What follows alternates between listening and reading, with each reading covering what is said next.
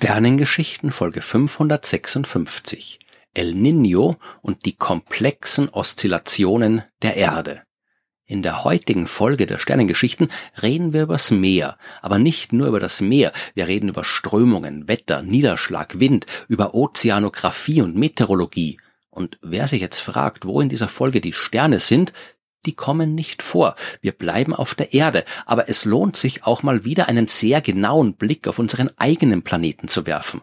Denn wir vergessen gerne, dass das der einzige Planet ist, den wir wirklich aus der Nähe und im Detail erforschen können. Bei den anderen Planeten des Sonnensystems geht das nicht und schon gar nicht bei den Planeten, die andere Sterne umkreisen.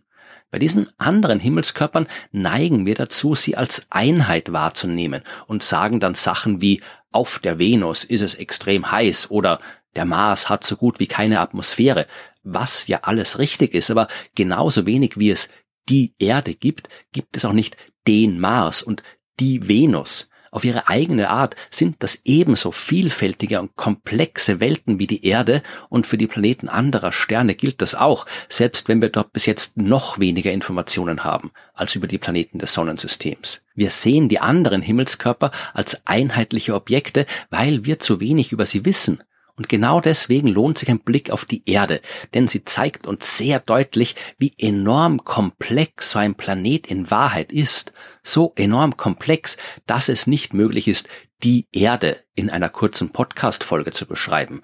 Und selbst das eine Thema, das ich für dieses Mal ausgesucht habe, lässt sich nicht in allen Details behandeln. Es geht in dieser Folge um El Niño. Das kennt man hierzulande vielleicht aus den Nachrichten, wenn es heißt, dass irgendwo in Südamerika wieder mal ein El Niño auftritt und deswegen komische Sachen mit dem Wetter passieren. Aber was genau heißt es eigentlich, wenn es irgendwo El Niño gibt? Genau genommen geht es dabei um ENSO. Das ist eine Abkürzung und steht für die El Niño Southern Oscillation, also die El Niño südliche Oszillation. Und das wiederum ist der Name für die enorm komplexe Art und Weise, wie Meer und Atmosphäre zusammenhängen können. Fangen wir mal bei der Luft an. In den Tropen, am Äquator, da steht die Sonne das ganze Jahr über hoch am Himmel.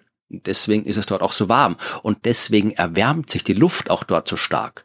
Und was macht die warme Luft? Die steigt nach oben und strömt dann in Richtung Norden oder Richtung Süden, wenn wir uns auf der Südhalbkugel der Erde befinden. Wenn die Luft dann nach Norden oder Süden strömt, kühlt sie wieder ab und sinkt nach unten. Ja, ungefähr auf der Höhe von Nordafrika, Mexiko, Südchina, beziehungsweise auf der Höhe von Australien oder Südafrika auf der Südhalbkugel. Und deswegen ist dort, wo die Luft nach unten sinkt, der Luftdruck höher. Und die Luft strömt wieder zurück in Richtung der Tropen, wo der Luftdruck wegen der aufsteigenden Luft ja tiefer ist.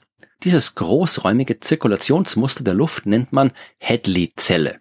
Jetzt dreht sich die Erde aber auch noch um ihre Achse und das führt dazu, dass die Luft nicht einfach schnurgerade vom Äquator Richtung Norden oder Süden strömt. Die Erddrehung lenkt die Bewegung der Luft ab und zwar in Richtung Westen.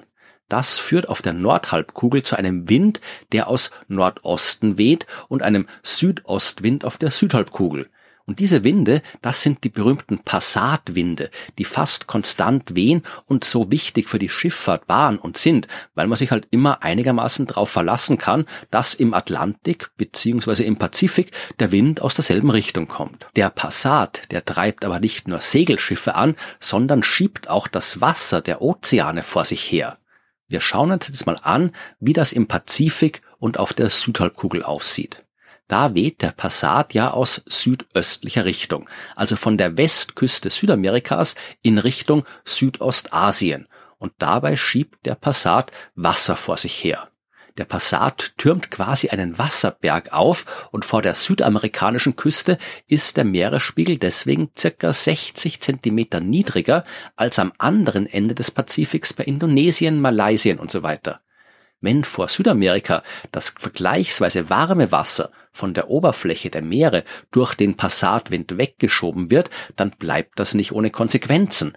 Kaltes Wasser steigt aus den tieferen Schichten nach oben und wie das genau funktioniert, das wäre schon wieder eine eigene Podcast-Folge wert. Ja, ich spare mir jetzt die Details. Wer es wirklich genau wissen will, kann ja mal unter dem Stichwort Eckmann-Transport nachschlagen. Jedenfalls haben wir jetzt vor Südamerika kaltes Wasser aus den tieferen Schichten des Ozeans, das sich in Richtung Westen bewegt und dabei langsam erwärmt wird vor der südamerikanischen Küste, da startet das Wasser mit ca. 24 Grad. In Indonesien, am anderen Ende vom Pazifischen Ozean, da hat's dann schon gut 28 Grad. Dieses warme Wasser verdampft, die warme und die feuchte Luft steigt auf, kühlt sich ab und es regnet. So entsteht dort in Südostasien das typische Monsunklima, während an der Westküste von Südamerika das Wetter eher trocken ist. Das was ich jetzt gerade beschrieben habe, ist in Wahrheit erstens noch viel komplizierter und zweitens ist das die sogenannte Normalphase der El Niño südlichen Oszillation. In der Normalphase haben wir in Südostasien wegen der höheren Temperaturen der Luft, die dadurch schneller aufsteigt, ein Tiefdruckgebiet. Bei Südamerika dagegen ein Hochdruckgebiet.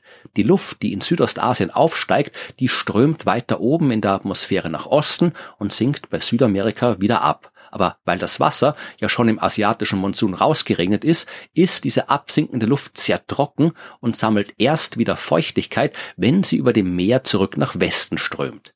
Diese großräumige Luftzirkulation, die nennt man übrigens die Walker-Zirkulation und zusammen mit der Hadley-Zirkulation oder der Hadley-Zelle, die ich vorhin beschrieben habe, bildet sie eigentlich ein sehr stabiles System, bei der warme Luft und kaltes Wasser von Südamerika nach Südostasien strömen. Und jetzt sind wir beim El Niño angelangt. Der findet statt, wenn sich die Luftdruckverhältnisse umkehren. In Südostasien wird der Luftdruck immer stärker, vor Südamerika immer schwächer und das kann sich sogar komplett umkehren, sodass wir bei Indonesien ein Hochdruckgebiet haben und vor Südamerika ein Tiefdruckgebiet. Da schwächt dann auch die Passatwinde oder kann sie komplett die Richtung ändern lassen. Und dann läuft alles umgekehrt ab. Warmes Wasser von Südostasien strömt Richtung Südamerika und dort gibt's dann auch ungewöhnlich starke Regenfälle. Dort steigt auch kein kaltes Wasser mehr aus den tieferen Ozeanschichten auf. In Südostasien ist es dagegen sehr viel trockener als normal. Das ist die El Niño-Phase. Und es gibt übrigens auch noch eine dritte Phase, die La Niña genannt wird. Dann verstärkt sich alles, was ich für die Normalphase beschrieben habe. In Indonesien regnet es extrem viel. In Südamerika ist es extrem trocken. Diese drei Phasen, Normalphase, El Niño und La Niña sind die drei Hauptphasen der El Niño südlichen Oszillation und wechseln sich ab. Man darf sich das jetzt aber nicht als regelmäßige Oszillation vorstellen. Manchmal können zwei El Niño-Phasen aufeinander folgen, manchmal gibt es jahrzehntelang nur Normalphasen und La Niña-Phasen. El Niño und La Niña-Phasen dauern typischerweise einige Monate bis zu einem Jahr und treten meistens im Winter um Weihnachten herum auf, woher auch der Name El Niño stammt. Das ist Spanisch für das Kind, bezieht sich auf El Niño de Navidad, also das Christkind. Zwei Fragen habe ich bis jetzt noch nicht beantwortet. Erstens, was ist der Grund dafür, dass sich die Luftdruck- und Windverhältnisse alle paar Jahre umkehren? Und zweitens, was für Auswirkungen hat das alles? Die Antwort auf die erste Frage ist einfach. Das wissen wir nicht. Der Mechanismus, der der El Niño südlichen Oszillation zugrunde liegt, ist noch nicht vollständig verstanden. Wir wissen, dass im Pazifik das warme Wasser mal in die eine Richtung strömt und mal in die andere, dass sich Luftdruck und Windverhältnisse entsprechend ändern, dass das alles Einfluss darauf hat, wie viel Wasser aus dem Meer verdunstet, wie feucht die Luft ist, wie viel Niederschlag es gibt und so weiter. Aber wie all diese komplexen Phänomene im Detail zusammenhängen, haben wir noch nicht verstanden. Dafür sehen wir aber leider sehr gut, welche Auswirkungen das alles hat. Wenn in einer El Niño-Phase kein kühles Wasser aus den tieferen Meeresschichten vor Südamerika mehr nach oben steigt, dann werden auch dort weniger Nährstoffe an die Meeresoberfläche transportiert. Dann stirbt das Plankton ab und damit gibt's auch weniger Fische, was nicht nur doof für die Fische ist, sondern auch für die Menschen in Südamerika, die vom Fischfang leben. Wenn die ganze feuchte Luft ihre Feuchtigkeit über den Anden ablädt, statt in Südostasien, dann kommt's in Südamerika zu ungewöhnlichen starken Regenfällen, die Hangrutschungen und Überschwemmungen verursachen.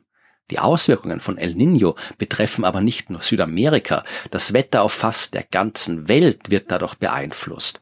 Im Amazonas auf der anderen Seite von Südamerika herrscht Trockenheit. Es gibt Wirbelstürme in Mittelamerika. In Südostasien ist es viel trockener als normal, was Waldbrände wahrscheinlicher macht. Korallen, Vögel, Robben und jede Menge andere Tiere sterben wegen der ungewohnten Temperaturen. In Afrika ändern sich die Wettermuster. Und wenn man das Ganze global betrachtet, dann ist es in einer El Niño-Phase tendenziell wärmer als in der Normalphase oder in der La Nina-Phase. Und das ist angesichts der Klimakrise durchaus bedenklich. Wir machen die Welt sowieso schon immer wärmer. Und wenn dann auch noch El Nino dazukommt, wird das alles noch verstärkt. Und auch wenn El Nino irgendwann vorbei ist, können wir in der Zwischenzeit vielleicht den einen oder anderen Kipppunkt im Klimasystem erreicht haben. Und wie das halt so ist mit Kipppunkten, wenn einmal was gekippt ist, dann kippt es so schnell nicht wieder zurück. Es ist also klar, dass sowas wie die El Niño südliche Oszillation ein wichtiges Phänomen ist, wenn man wissen will, wie ein Planet wie die Erde funktioniert. Und wie ich zu Beginn schon gesagt habe, in Wahrheit ist die ganze Sache noch sehr viel komplizierter als in meiner kurzen Darstellung. Und diese El Niño südliche Oszillation ist nur eine von einem ganzen Schwung solcher Oszillationen.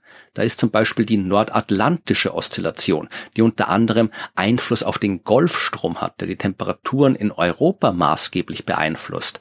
Es gibt die Medellin-Oszillation, die atlantische Multidekaden-Oszillation und so weiter. Und dann gibt es auch noch die ganzen großräumigen Luftströmungen, die da auch noch mit drin hängen. Und wir haben immer noch nicht das Gebiet der Luft- und Ozeanströmungen verlassen.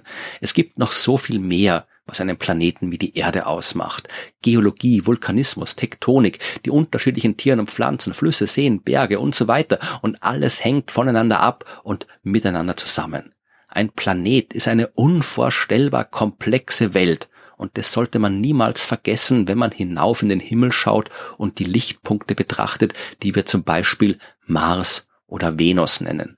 Planeten sind mehr als nur Lichtpunkte. Es sind vollständige Welten, die da draußen im All ihre Runden ziehen. Und jede für sich ist auf seine eigene Art so komplex wie die Erde.